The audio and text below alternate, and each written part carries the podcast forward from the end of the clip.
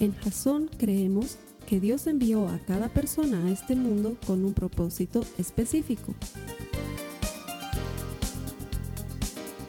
Nuestra misión es ayudarte a que tengas una relación personal con Jesús y a través de ella encuentres ese propósito para tu vida. Queremos ayudarte a alcanzar ese propósito. Es nuestra oración que este podcast te ayude a tener visión, a tener jazón.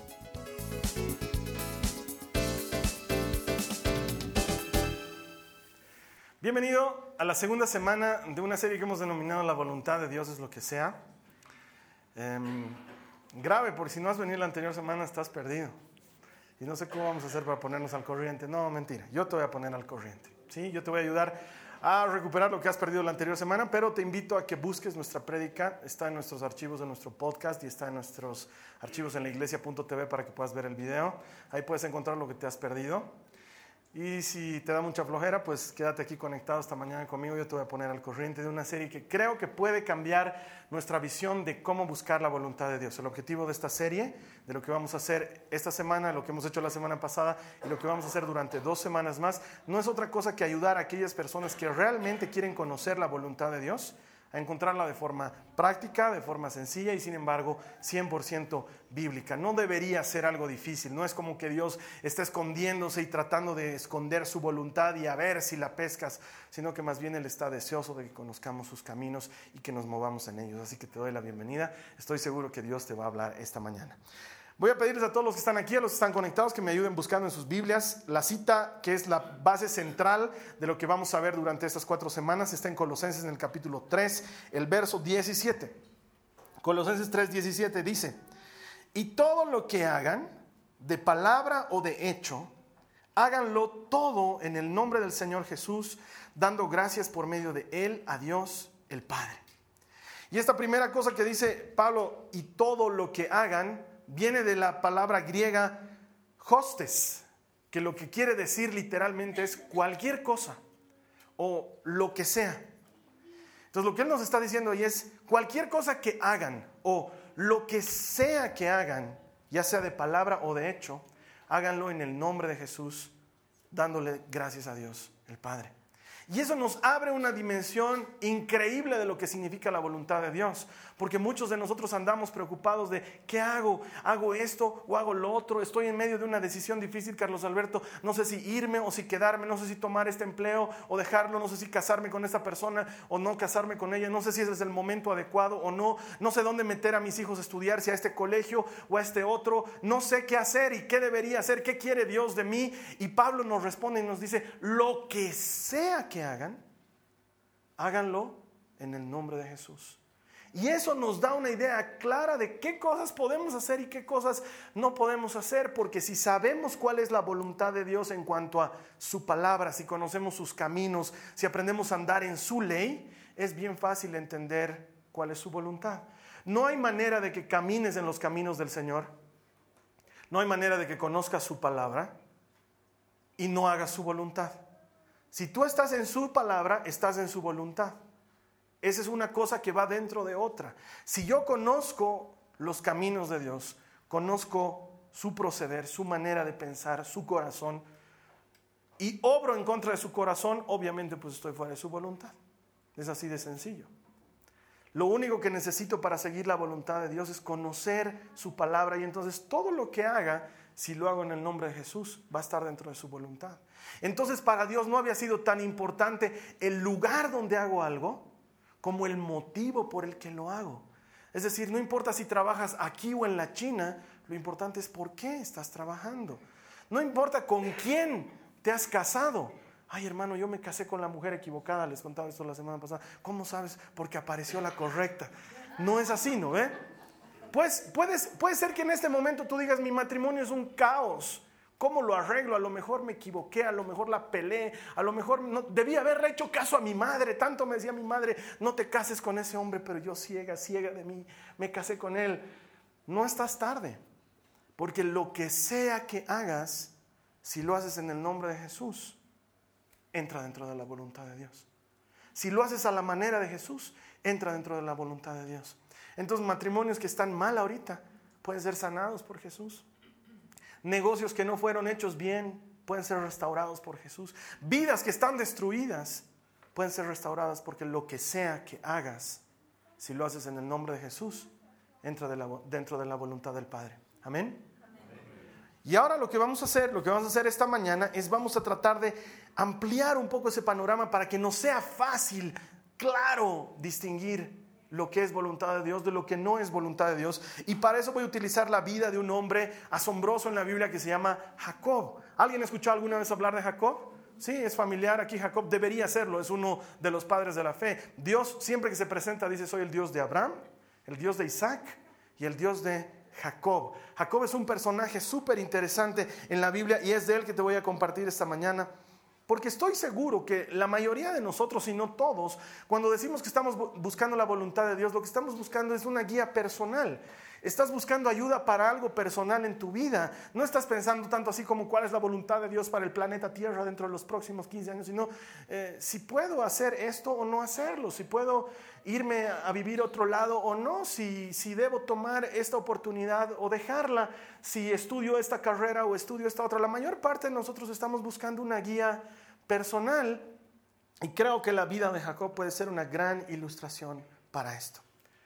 Jacob es una palabra que en hebreo significa literalmente talón. Y lo que pasa es que Jacob tenía un hermano gemelo, ambos estaban dentro del vientre de su mamá, y dice que le agarraban a patadas a su mamá que se llamaba, ¿alguien sabe? Rebeca, gracias, hay gente que lee Biblia, dos, pero leen.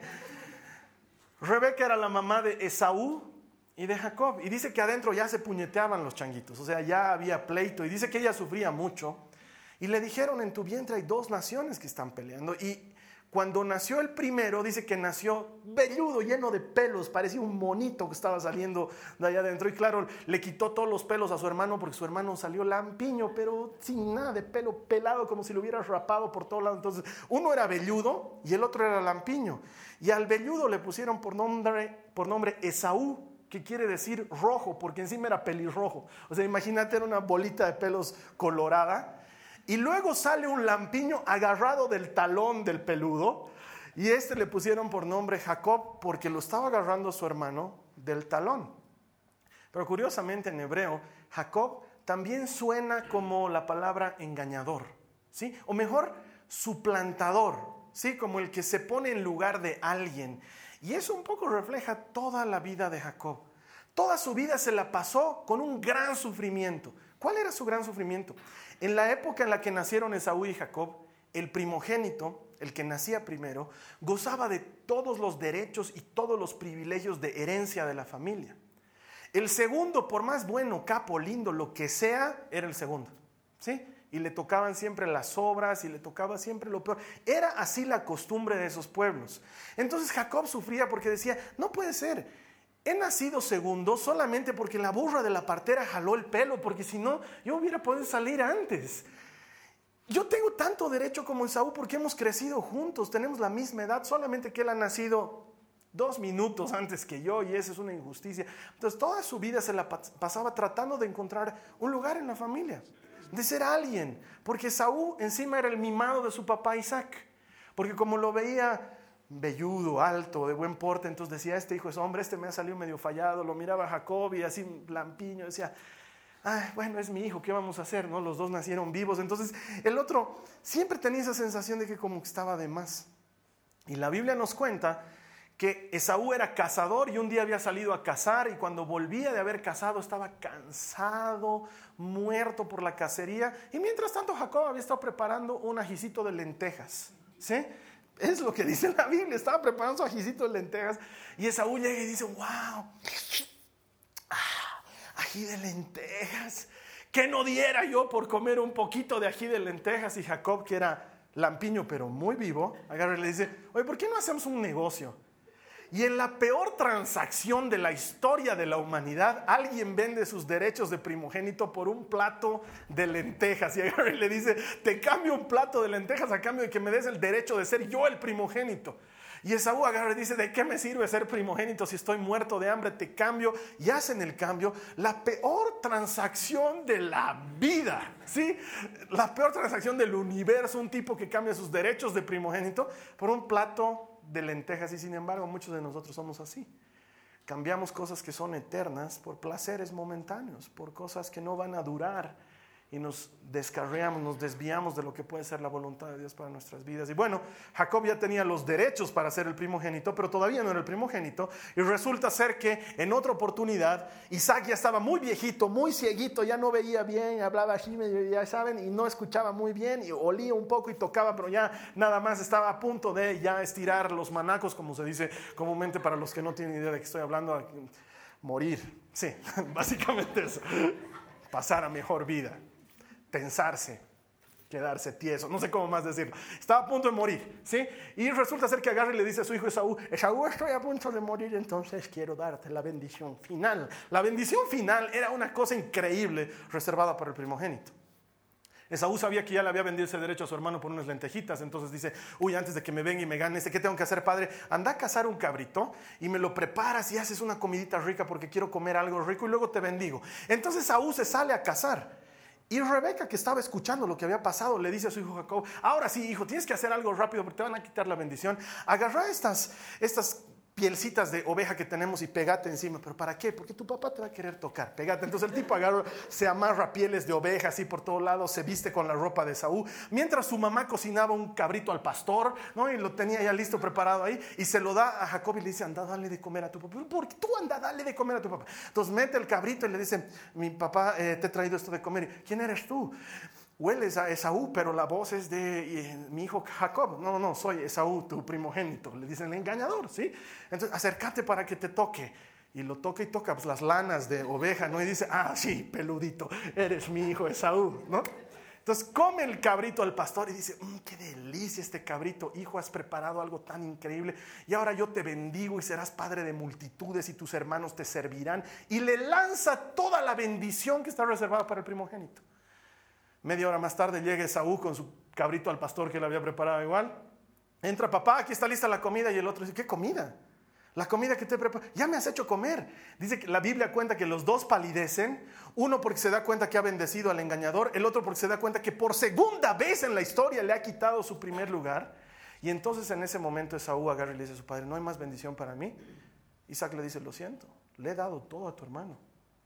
Pero a mí bendecime en algo. No, vos vas a ser el siervo de tu hermano, lo siento. Uno puede decir hoy en día, ay, qué desgraciado, ¿qué le costaba decirle ya a ti también que te vaya bien? Oye, ellos se tomaban la bendición en serio. Las palabras no era cualquier cosa que soltaban. Y él le había dicho, tus hermanos te servirán. Sus hermanos le servirán, pues ya lo había dicho. No tenía vuelta. Entonces Esaú en ese momento dice, declaro pena de muerte para Jacob. Lo voy a matar. Rebeca escucha eso y agarra, prepara las maletas y le dice a Jacob, mándate a jalar porque tu hermano te quiere matar. Y en ese punto tomamos la historia. La historia de un hombre que quiero que te des cuenta. Tenía 40 años y seguía viviendo en la casa de sus papás. No se había casado. No tenía oficio más que robarle el oficio a su hermano. Lo mejor que sabía hacer era un ají de lentejas, porque el cabrito al pastor no lo preparó él. era un tipo que, en otras palabras, era un fracasado. 40 años viviendo en la casa de sus papás solteros sin oficio, ¿quién se quiere casar con él? Nadie. Lo único que le queda es huir. A esa edad yo me imagino que Jacob agarra dice, mi vida ya está hecha pedazos. Soy un chanta, engañador, mentiroso, traidor, suplantador. Lo único que sé hacer es ají de lenteja. No queda nada con mi vida y sin embargo ahí Dios aún tiene algo para él. Y quiero que me acompañes en tu Biblia a Génesis al capítulo 28 y quiero que mires en la pantalla, para los que no están, los que están en línea, perdón, esto ya va a aparecer para ustedes, no se preocupen, los que están aquí, dedíquense a mirar a la pantalla y vamos a ver algo que nos va a ayudar a entender lo que vamos a aprender hoy. La tecnología tiene que funcionar. Mientras tanto, vámonos a Génesis 28, ¿sí? Capítulo 28, versículos 1 y 2. Vamos a ver qué dice la palabra del Señor. Génesis 28, 1 y 2. Dice, entonces Isaac llamó a Jacob, lo bendijo y le ordenó, no te, no te cases con ninguna de estas mujeres cananeas. En cambio, vete de inmediato a Padamaram, a la casa de tu abuelo Betuel, y cásate con una de las hijas de tu tío Labán. Lo que voy a tratar de explicarles aquí, creo que vas a tener que ayudar, hermano. Gracias. Vamos a tratar de imaginarlo como lo que estamos viendo ahí, una pared común y corriente que tiene una de esas modernas ventanas de aluminio corredizas. Estas ventanas nos permiten ver hacia afuera de lo que está sucediendo de la pared, hacia afuera de lo que está sucediendo de la casa. Y vamos a hacer de cuenta que esta casa es nuestra vida y hacia afuera está todo lo que tenemos que hacer o vivir, ¿sí? Es lo que estamos buscando. Pero decimos, ¿cuál es la voluntad de Dios en nuestras vidas? Si no tuviéramos una ventana que nos deje ver hacia afuera, nunca sabríamos qué es lo que Dios tiene para nosotros. Y una de las primeras cosas que vamos a ver es, a ver, Esteban, hazme una ampliación, por favor. Muchas gracias. Eh, una de las primeras cosas que vamos a ver es que hay tres ventanas a este lado izquierdo y una de ellas nos sirve para, bueno, todas nos van a servir para entender la voluntad de Dios, pero la primera que vamos a ver, la influencia de otros. Es una poderosa ventana por la que podemos ver hacia afuera. De hecho, quisiera que vuelvas a ver en tu Biblia que es Isaac el que le está hablando a Jacob, no es Dios. Me encantaría que diga, y Dios llamó a Jacob y lo bendijo y le ordenó sal de esta tierra, pero no, no dice eso. ¿Qué dice? Que fue Isaac. Isaac fue el que le dijo, vámonos para otro lado. Te ordeno que salgas de aquí y le cambió su vida. Eso pasa cuando tienes 40 años y todavía estás viviendo en la casa de tus papás, ¿no es cierto? O sea, tu papá puede agarrar y te dice, ¿sabes qué? Te vas. O sea, ya mucho tiempo viviendo aquí, te vas. Sacas tu PlayStation y te vas, digamos, ¿no? Entonces, la influencia de otros es un tema muy importante en nuestras vidas. Porque es por medio de la influencia de otros que nosotros podemos entender que Dios nos está hablando, porque Dios puede utilizar a otras personas y lo hace muy a menudo. Dios utiliza otra gente para influir sobre nosotros. Y esta gente tiene que ser, para que influyan sobre ti de manera que Dios los esté usando, tiene que ser gente que conozca a Dios, tiene que ser gente que ame a Dios, porque quiero decirles una cosa, consejos abundan en todas partes. Tú te sales ahorita a la esquina y le cuentas al guardia del frente que tienes problemas en tu matrimonio y él te va a aconsejar. Déjalo, señora, te va a decir. Entonces tenemos que aprender a entender la influencia de otros, pero en este caso es la influencia de Isaac, una poderosa influencia de alguien que sí conocía a Dios y que amaba a Jacob, que es el que le transforma un poco el destino, ¿sí? Porque lo hace mover de un lugar a otro y es increíble, pero también está jugando una influencia aquí, la influencia de Saúl. Porque si Esaú no hubiera dicho, lo mato a mi hermano, Jacob seguiría viviendo en la casa de sus papás, haciendo ají de lentejas y jugando PlayStation en las tardes. Pero como su hermano lo iba a matar, ahí hay una influencia poderosa que empieza a moverlo. Así que quiero decirte que nunca sobreestimes, nunca tengas por menos la influencia que otros pueden tener en tu vida, porque puede ser de Dios está viniendo esa influencia. Nunca tengas por menos lo que dice tu hijo o tu hija. Y los que son hijos nunca, nunca jamás en la vida desprecian lo que dicen los papás. Porque solamente cuando eres mayor y te vuelves papá, te das cuenta que los papás tenían la razón, mendigos. Tenían la razón y tú no querías hacerles caso y tarde. Nunca sobreestimes la influencia que puede venir de parte de Dios por medio de otras personas. Porque puede ser algo que Dios está queriendo hacer en tu vida.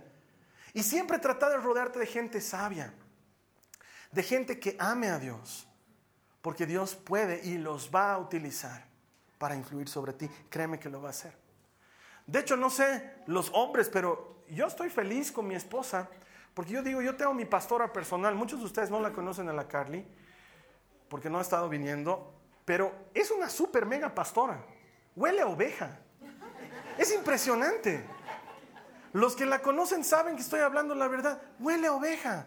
Tú te las, ya, es más, sientes que está llegando porque hay un extraño aroma a oveja que la acompaña, porque la carne es el tipo de persona que se siente en el consultorio del médico, muda, callada, porque ella es así, es, es reservada, y de repente la señora que está al lado agarra y le dice, tengo que contarle algo, señora, mi hijo se está yendo de mi casa.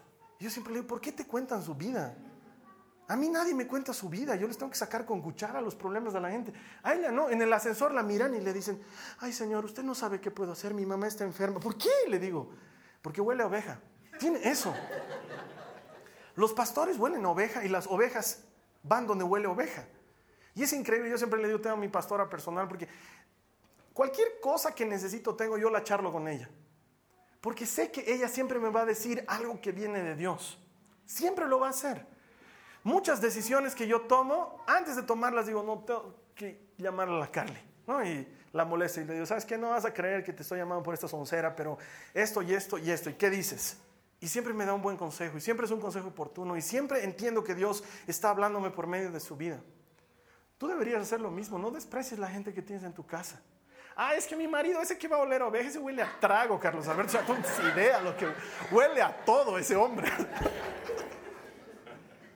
Ah, probablemente no sea tu marido, pero a lo mejor uno de tus hijos, a lo mejor tu mamá o tu papá. No menosprecies lo que Dios puede hacer por la influencia de otros en tu vida. Nunca lo menosprecies porque Dios puede estar trabajando. De hecho, la Biblia dice que en la multitud de consejeros está la victoria. Pero eso lo dice Salomón refiriéndose a los consejeros que trabajaban al servicio del rey y que temían y caminaban en los caminos del Señor. Porque en la multitud de consejeros, a lo mejor si vas y te metes entre los consejeros de tu oficina, lo que te van a decir es una macana. Por la influencia de mucha gente es que hay matrimonios destruidos hoy. Por la influencia de mucha gente es que hay jóvenes perdidos hoy. Porque apoyaron su confianza en una influencia incorrecta y los llevó lejos del camino del Señor. Es más, por una influencia tonta o ridícula, a lo mejor tú hoy estás caminando lejos de tu familia y de tu esposo o de tu esposo y lo sabes, porque todo lo que comenzó como un, ay, me he encontrado con un amigo en Facebook, ahora ya se ha salido de control por una influencia negativa.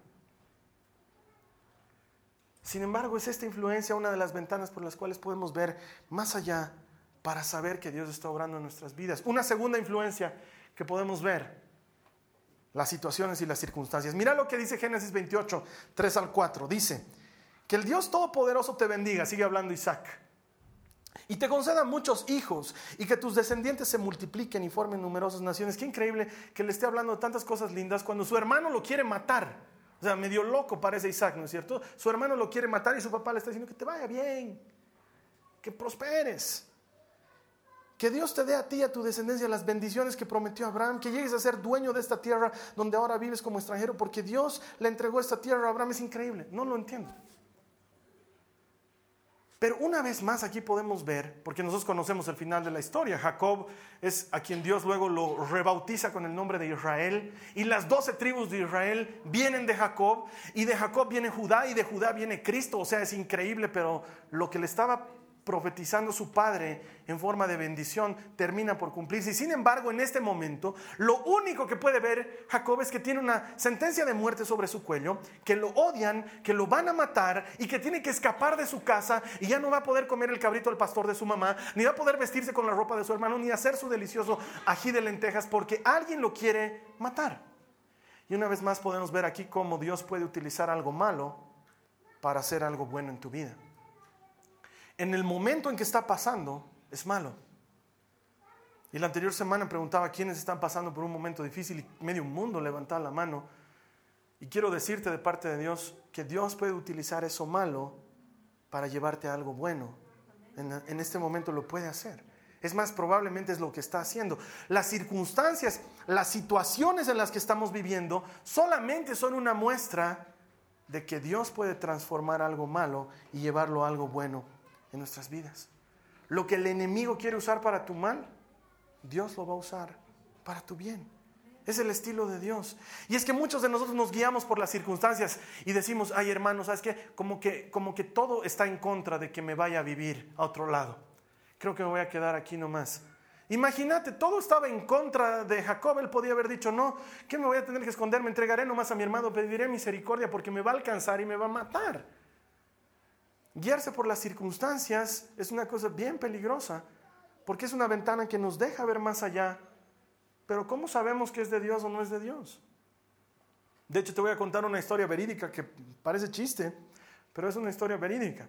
Una señora iba a una iglesia de estas que pertenecen a nuestra red en los Estados Unidos y dice que el momento de la ofrenda, porque hay iglesias en las que hay un momento específico para la ofrenda, dice que la señora lo único que tenía en su bolsillo eran 20 dólares y no le quedaba nada más. De hecho, había ido a la iglesia para darle una última oportunidad a Dios, porque le había dicho Dios, sabes que ya no tengo más y lo último que me queda es para ir a la iglesia y le quedaban 20 dólares para su comida de ese día y no le quedaba nada más. Y sin embargo, el momento de la ofrenda, ella sintió que Dios le estaba llamando a ofrendar y dijo, pero Señor, son los últimos 20 dólares que tengo. Y sin embargo dijo, ok Dios, si tú me dices que los dé, yo los voy a dar. Y dio los 20 dólares y se quedó sin nada. Y dice que regresó ese día a su casa con unos hermanos que le habían acercado hasta la iglesia. Y llegó a su casa y no tenía ni siquiera cookies para comer, o sea, no tenía nada. Dice que al frente de ella vivía un ateo, que la odiaba la señora por lo que era cristiana, la odiaba por lo que salía en las mañanas a regar su jardín cantando, no sé pues qué cantan los gringos, no, sé, digamos, ¿no? Aleluya, digamos, no sé, cantaba mientras estaba regando y la odiaba porque él era ateo. Entonces dice que cuando la vio llegar, dijo, ahora sí, esta es mi oportunidad de tenderle una trampa a la vieja cristiana agarró su movilidad, se fue al supermercado, hizo compras y trajo un carrito y lo dejó en la puerta y se fue y se escondió detrás de su ventana a ver qué hacía la señora. Y decía que salga la vieja, que salga la vieja. Y dice que salió la señora y vio un carro de compras y empezó a gritar como loca. Aleluya, gritaba y levantaba sus manos. Dios lo hizo, Dios lo hizo. Gritaba, aleluya, Dios lo hizo. Y empezó a abrir las cosas y empezó a comer como loca. Dios lo hizo, Dios lo hizo. Entonces dice que salió el ateo muerto de risa detrás de su puerta. Hija, loca loca, esas compras las hice yo. Y la señora dice que era con su mini donut ahí. Dios lo hizo. Dios lo hizo. No lo hizo Dios, le dice el ateo. Yo hice las compras, tengo aquí la factura. Y lo hice para demostrarle que su Dios no existe y que en vano está confiando en él. Y ella le dijo, Dios lo hizo. E hizo que el diablo pague por las compras. Aleluya. Gracias. Suena chiste, pero es una historia que ha pasado de verdad en una de nuestras iglesias hermanas. Y quiero decirte una cosa, no sé por qué cosa difícil estás pasando ahorita, pero Dios la hizo. Dios la puede transformar de una cosa negativa en algo bueno para tu vida. Lo hace todo el tiempo. Lo hace desde el principio de la humanidad. El diablo pensó que haciendo pecar a Adán y Eva nos estaba fregando la vida y lo único que estaba haciendo es darle camino a Jesús para que venga a morir en la cruz del Calvario para nosotros. Lo que el enemigo quiere para tu mal, Dios lo quiere para tu bien. Alguien debería haber dicho un mejor amén a eso. Lo que el enemigo quiere para tu mal, Dios lo quiere para tu bien. Entonces, si en este momento tienes mucho trabajo, tengo mucho trabajo, toda la gente se que mucho trabajo tengo, Carlos no tengo tiempo. Dale gracias a Dios porque ese mucho trabajo probablemente es para que seas generoso con la mucha ganancia que vas a tener. Ay, es que yo quisiera tener mucha ganancia, Carlos Alberto. Tengo mucho trabajo y poca ganancia, Carlos Alberto. No tengo idea por qué estás pasando por lo que estás pasando, pero sí te puedo decir una cosa. Dios es especialista en transformar lo malo en algo bueno. Dios es especialista en hacer esas cosas. Es que yo no tengo trabajo, Carlos Alberto. Bueno, entonces empezá a servir. Trabaja gratis. Trabaja gratis. ¿Y por qué voy a trabajar gratis? Porque, hermano, invertí tu tiempo en algo de manera que dé fruto más adelante. Transforma esto malo de tu vida en algo bueno. No te quedes en tu casa llorando, no tengo trabajo, viendo tele. Sal a buscar trabajo. Estar en la bancarrota es el mejor motivo para salir a buscar trabajo en esta vida. Pero hay gente que no, prefiere quedarse en sus laureles y que su hermano lo invite a almorzar ají de lenteja al día siguiente. No es así la vida. Comenzá a hacer tú que lo que está sucediendo de malo en tu vida se transforme en algo bueno. Hay gente que dice, yo soy muy mayor, Carlos Alberto. ¿Qué puedo hacer? Ya Jesús a mí me agarró en el ocaso de mi vida. No hay ocaso de la vida. Tienes experiencia. Puedes enseñar a otros jóvenes lo que la vida te ha enseñado a ti. ¿Qué te hace pensar que eres muy mayor? No, yo soy muy chango, Carlos Alberto, no me he farreado lo suficiente. Y no te farrees. No seas tonto. Lo que sea por lo que estás pasando ahorita, Dios lo puede utilizar para algo mucho mejor más adelante. Sea una enfermedad, sea un divorcio, sea el desempleo, sea que se te están comiendo las deudas, Dios lo va a hacer. Esas circunstancias nos atraen a Dios. Lastimosamente los seres humanos somos la clase de personas que necesitamos el dolor para acercarnos a Jesús. Cuando todo está yendo bien, no nos acercamos a Él. Y si había un momento en el que Jacob tenía que acercarse a Jesús, era este. Acompáñame a Génesis 28, 10 al 15, por favor.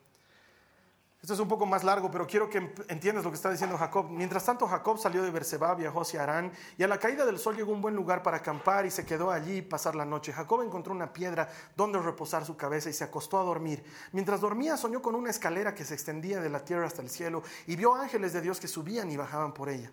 En la parte superior de la escalera estaba el Señor, quien le dijo: Yo soy el Señor de tu Dios, yo soy el Señor tu Dios, el Dios de tu abuelo Abraham y el Dios de tu padre Isaac. La tierra en la que estás acostado te pertenece, te la entrego a ti y a tu descendencia. Tus descendientes serán tan numerosos como el polvo de la tierra. Se esparcirán en todas las direcciones, hacia el oriente y al occidente, hacia el norte y hacia el sur. Y todas las familias de la tierra serán bendecidas por medio de ti y de tu descendencia. Además, yo estoy contigo y te protegeré donde quiera que vayas. Llegará el día en que te traeré de regreso a esta tierra. No te dejaré hasta que haya terminado de darte todo lo que te he prometido. Ya no es la influencia de otros, ya no es las situaciones y las circunstancias. De repente es Dios mismo el que le habla a Jacob. De repente la siguiente ventana es más importante que todas las otras. Cuando Dios empieza a guiarte. Y quiero que entiendas lo que está pasando. Jacob obviamente está como loco, porque toda su vida ha sido un chanta y sin embargo ahora Dios le está hablando directamente y ve una escalera que ha bajado del cielo a la tierra para que le sea posible entrar en la voluntad de Dios. Y quiero decirte que tú y yo tenemos algo mucho mejor que una escalera que haya bajado del cielo. Tenemos al Espíritu Santo que vive en nosotros. La Biblia dice que si tú has creído en el Señor Jesús, Él habitará en tu corazón en forma de espíritu y Él te vivifica y Él pone en nosotros tanto el querer como el hacer. Entonces tenemos algo mucho mejor que una escalera. Tenemos a Dios habitando dentro de nosotros. Y ese Dios te puede conducir a una vida mejor. Y mira lo que sigue diciendo. Al despertar Jacob del sueño, pensó, en realidad el Señor está en este lugar y yo no me había dado cuenta. Y obviamente le agarra temor y se sorprende por lo que ha visto. Y mira lo que sigue diciendo. Y con mucho temor añadió, qué asombroso es este lugar. Es nada menos que la casa de Dios. Es la puerta del cielo. Esta es la ventana que te dice, con Dios nada está perdido. No importa cómo hayas llegado a Él. Yo no entiendo por qué Dios lo elige a Jacob. Porque era un engañador, era un mentiroso. Y sin embargo Dios agarra y dice, a ti te he elegido para que seas dueño de toda esta tierra y de ti saldrá toda mi nación. Toda la descendencia será tuya. Y entonces, no lo entiendo, pero me ayuda a darme cuenta que Dios puede usarme a mí. Puede usarte a ti. Que no importa lo que hayas hecho, no importa si te has equivocado, no importa si has sido malo, no importa si has tomado decisiones equivocadas hasta el momento, puedes haber estado caminando fuera de la voluntad de Dios. Pero en cuanto dejas que sea Él mismo el que te ayude por medio de su Espíritu Santo, entonces entras en la voluntad de Dios. Y ver la voluntad de Dios se transforma en algo claro y hay una oportunidad para ti. Es que Carlos Alberto, muchos me dicen, yo soy divorciado. A mí me han excomulgado de la Iglesia Católica por divorciado. No puedo acercarme al pan de la comunión. Yo les digo, no sé de dónde se sacan eso, hermano, porque hasta donde yo sé Jesús ha venido por los pecadores, no por los justos. Si tú te acercas a Él, no solo el pan es tuyo, el vino es tuyo, la estola es tuya, el crucifijo es tuyo, la mesa es tuya, el altar es tuyo. Dios dice que somos herederos de todas sus riquezas en gloria. No importa cuánto lo hayas pelado, Dios tiene una oportunidad para ti hoy.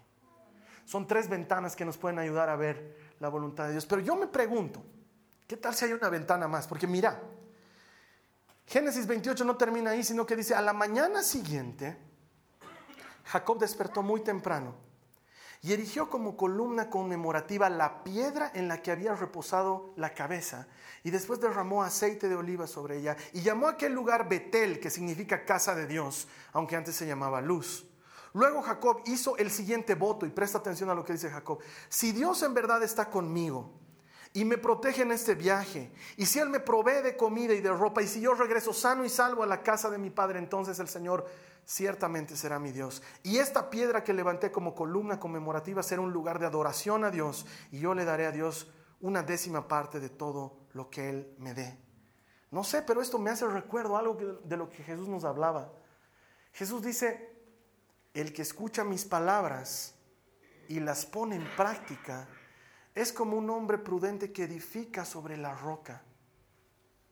Y Jacob empezó a edificar sobre una roca. Porque vendrá la tormenta, dice el Señor Jesús, y azotará la tempestad, pero su casa no caerá, porque está construida sobre la roca. En cambio, el que escucha mi palabra y no la pone en práctica es como aquel hombre necio que construye sobre la arena vendrá la tempestad y azotará la tormenta y su casa se derrumbará porque construyó sobre la arena. Y entonces vuelvo a la misma conclusión de la semana pasada. ¿No será que hay otra ventana? ¿No será que la ventana más importante a través de la cual tenemos que ver es Jesús y su palabra? Porque Él es la roca. Y si miras a través de la ventana de Jesús, a través de la ventana de su palabra, y entiendes lo que es su palabra y caminas en su palabra, entonces no importa lo que pase, no importa lo que venga, lo que sea que hagas, lo haces a través de su palabra, todo te saldrá bien porque lo estás haciendo fundándote sobre la roca. Porque eso es lo que está haciendo Jacob. Él agarra y dice, la influencia de otros me está sacando de mi país y las situaciones y las circunstancias me obligan a huir, a huir porque mi hermano me quiere matar. Y la guía del Espíritu me muestra que Dios está conmigo, pero yo decido edificar sobre la roca. Voy a poner mi vida sobre esta roca. Y si Dios me acompaña, Él será mi Dios y yo le serviré todos los días de mi vida. Y entonces hay un pase mágico y la ventana corrediza se mueve. Y tú puedes darte cuenta que las influencias de otros las tienes que mirar a través de la ventana de Jesús. Y las situaciones y las circunstancias las tienes que mirar a través de la ventana de Jesús. Y aún la guía del Espíritu Santo la tienes que mirar a través de la palabra de Dios, porque la palabra de Dios nunca miente, la palabra de Dios nunca se equivoca, la palabra de Dios nunca está equivocada. No hay manera de que fallemos si construimos sobre la roca. Lo que tú y yo necesitamos para conocer la voluntad de Dios y caminar en la voluntad de Dios es conocer la palabra de Dios y caminar en la palabra de Dios. No hay otra cosa que tú y yo necesitemos, sino conocer su palabra y caminar en su palabra. Entonces ahí vas a saber si la influencia de tus amigos está en Dios o no. Vas a saber si tus circunstancias están en Dios o no y vas a saber si lo que pensabas que era guía del Espíritu es Dios o no, porque muchos nos metemos a hacer cosas que según nosotros Dios nos dijo que hagamos pero nunca las vimos a través de la ventana de su palabra. Entonces ahora puedes meter tus negocios a la palabra de Dios. Puedes meter tu salud dañada a la palabra de Dios. Ese vicio que no puedes dejar. No sé, el cigarro, el alcohol, no sé si estás en drogas, no sé, el vicio que tengas. Míralo a través de la palabra de Dios. Y deja que la palabra de Dios te rescate. Porque todo aquel que construye sobre la roca es un hombre prudente. Y la Biblia dice que la tormenta va a venir porque va a venir y a lo mejor estás en medio de la tormenta. Hermano, aún estás a tiempo de edificar sobre la roca. Para que Dios transforme eso malo en algo bueno. Para que Dios haga su propósito en tu vida. Entonces ya no había sido tan importante qué hago. ¿Me caso con tal o no me caso? ¿Trabajo en tal lugar o no trabajo? Si te das cuenta, en la parábola que Jesús nos cuenta, los dos hombres construyen en un lugar donde venía tormenta y donde azotaba la tempestad. El lugar era el mismo. La diferencia estaba en el cimiento. El cimiento es lo que marca la diferencia para conocer la voluntad de Dios para tu vida. Cuando tú construyes sobre la roca, puedes estar seguro que estás caminando en su voluntad. Amén. Vamos a orar. Te voy a invitar a que te quedes con nuestro anfitrión en línea, él te va a guiar en un momento de oración. Entrégale tu vida a Jesús. Esta es una buena oportunidad para hacerlo. Nosotros te vamos a seguir esperando aquí la siguiente semana con un nuevo mensaje de la palabra de Dios. Gracias y que Dios te bendiga. Vamos a orar. De veras, hermanos, que lo que más quiero con esta serie es que desmitifiquemos la idea de buscar la voluntad de Dios. ¿Será que Dios quiere que deje mi trabajo actual para que me meta en este nuevo trabajo incierto? No tengo idea, pero sí sé una cosa, que si estás en su palabra, estás en su voluntad. Es lo único que sé. Que si estás obedeciéndole y que estás guardando su palabra, vas a caminar siempre en su voluntad. Así que te voy a pedir que oremos en ese sentido. Cerra tus ojos y dile al Señor, quiero entrar en tu voluntad. Díselo, pronuncia palabras, no imagines. Las oraciones imaginarias son buenas, pero no son completas. Habla y dile, Señor, quiero entrar en tu voluntad y para eso necesito conocer tu palabra. Quiero fundamentar mi vida, edificarla sobre la roca. Tú eres la roca, díselo a Jesús. Tú eres la roca y quiero que seas tú mi roca. Y te digo como te dijo Jacob, si me acompañas y no me falta el alimento y no me falta la vestimenta, tú serás mi Dios y yo te serviré a ti, Señor. Y de todo lo que me des, yo te daré 10% y te honraré, Señor. Y voy a edificar mi vida sobre la roca. Tu palabra es la roca. Tú eres la roca, Señor. decido edificar mi vida sobre ti. Y ahora yo quiero orar, Señor, por las personas que han orado esta mañana. Y te pido que mires sus necesidades, sus anhelos, las situaciones por las que están atravesando, los momentos difíciles de su vida. Y te pido en el nombre de Jesús que transformes lo que el enemigo ha querido para el mal, que lo transformes para bien en sus vidas. En el nombre de Jesús. Transforma sus circunstancias y ayúdales a conocer tu voluntad. Tu palabra dice que lo que sea que hagamos, hagámoslo todo en el nombre de Jesús, dándote gracias, Señor. De esa manera sabemos que estamos caminando en tu voluntad. Ayúdales, ayúdanos a caminar en tu palabra. Ayúdanos a conocer tu palabra. Ayúdanos a marcar la diferencia caminando en tu palabra. En el nombre de Jesús. En el nombre de Jesús. Amén. Amén. Entonces, hermanos, con esto no es que ya no vengan para consejería, ¿no? Los que quieren charlar, vengan a charlar conmigo, pero ya no te hagas dramas en tu vida de que hago estudio administración de empresas o estudio economía. Lo que quieras. ¿Qué quieres estudiar tú mientras lo hagas en el nombre de Jesús? Está bien. Es que no sé cómo voy a poder servir a Dios como economista. Yo tampoco tengo idea cómo vas a poder servir a Dios como economista, pero sí sé que Dios usa economistas. Lo que no usa son abogados. No, no es cierto. No, Él usa todo, Él usa todo, Él usa abogados, Él usa ingenieros, Él usa ingenieros, eso es una cosa increíble. Él usa arquitectos, Él usa médicos, Él usa gente que se ha casado y gente soltera. Él usa gente divorciada y gente que se ha vuelto a casar. Él usa a todos. No te, no te sientas excluido de la voluntad de Dios. He querido utilizar a Jacob como ejemplo porque Jacob es el menos indicado y el más premiado. Y eso puede suceder contigo. No importa cuánto lo hayas regado hasta el día de hoy. Quiero que aprendamos en Jasón a edificar nuestra vida sobre la roca, sobre la palabra de Dios. Amén. La siguiente semana todavía vamos, a seguir con esta serie para darle un matiz mucho más amplio a lo que estamos haciendo. Te voy a pedir que sigas invitando gente. Esta ha sido una producción de Jason Cristianos con Propósito. Para mayor información sobre nuestra iglesia o sobre el propósito de Dios para tu vida, visita nuestro sitio web www.jason.info. Allí encontrarás muchos recursos para animarte en tu relación con Dios, enseñanzas, nuestro blog, prédicas y mucho más. Te lo deletreamos www.jazon.info. También puedes visitarnos en nuestro sitio en Facebook www.facebook.com barra Que Dios te bendiga abundantemente. Muchas gracias.